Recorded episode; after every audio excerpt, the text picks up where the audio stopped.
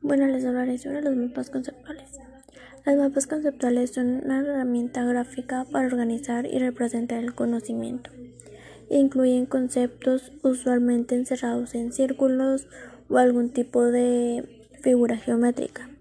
Tiene relaciones entre conceptos indicados por una línea conectiva que enlaza los dos conceptos. Este mapa conceptual se utiliza principalmente para el estudio para comprender un poco más la información y así estudiar más, bueno, principalmente para prepararte para un examen importante y comprender la información.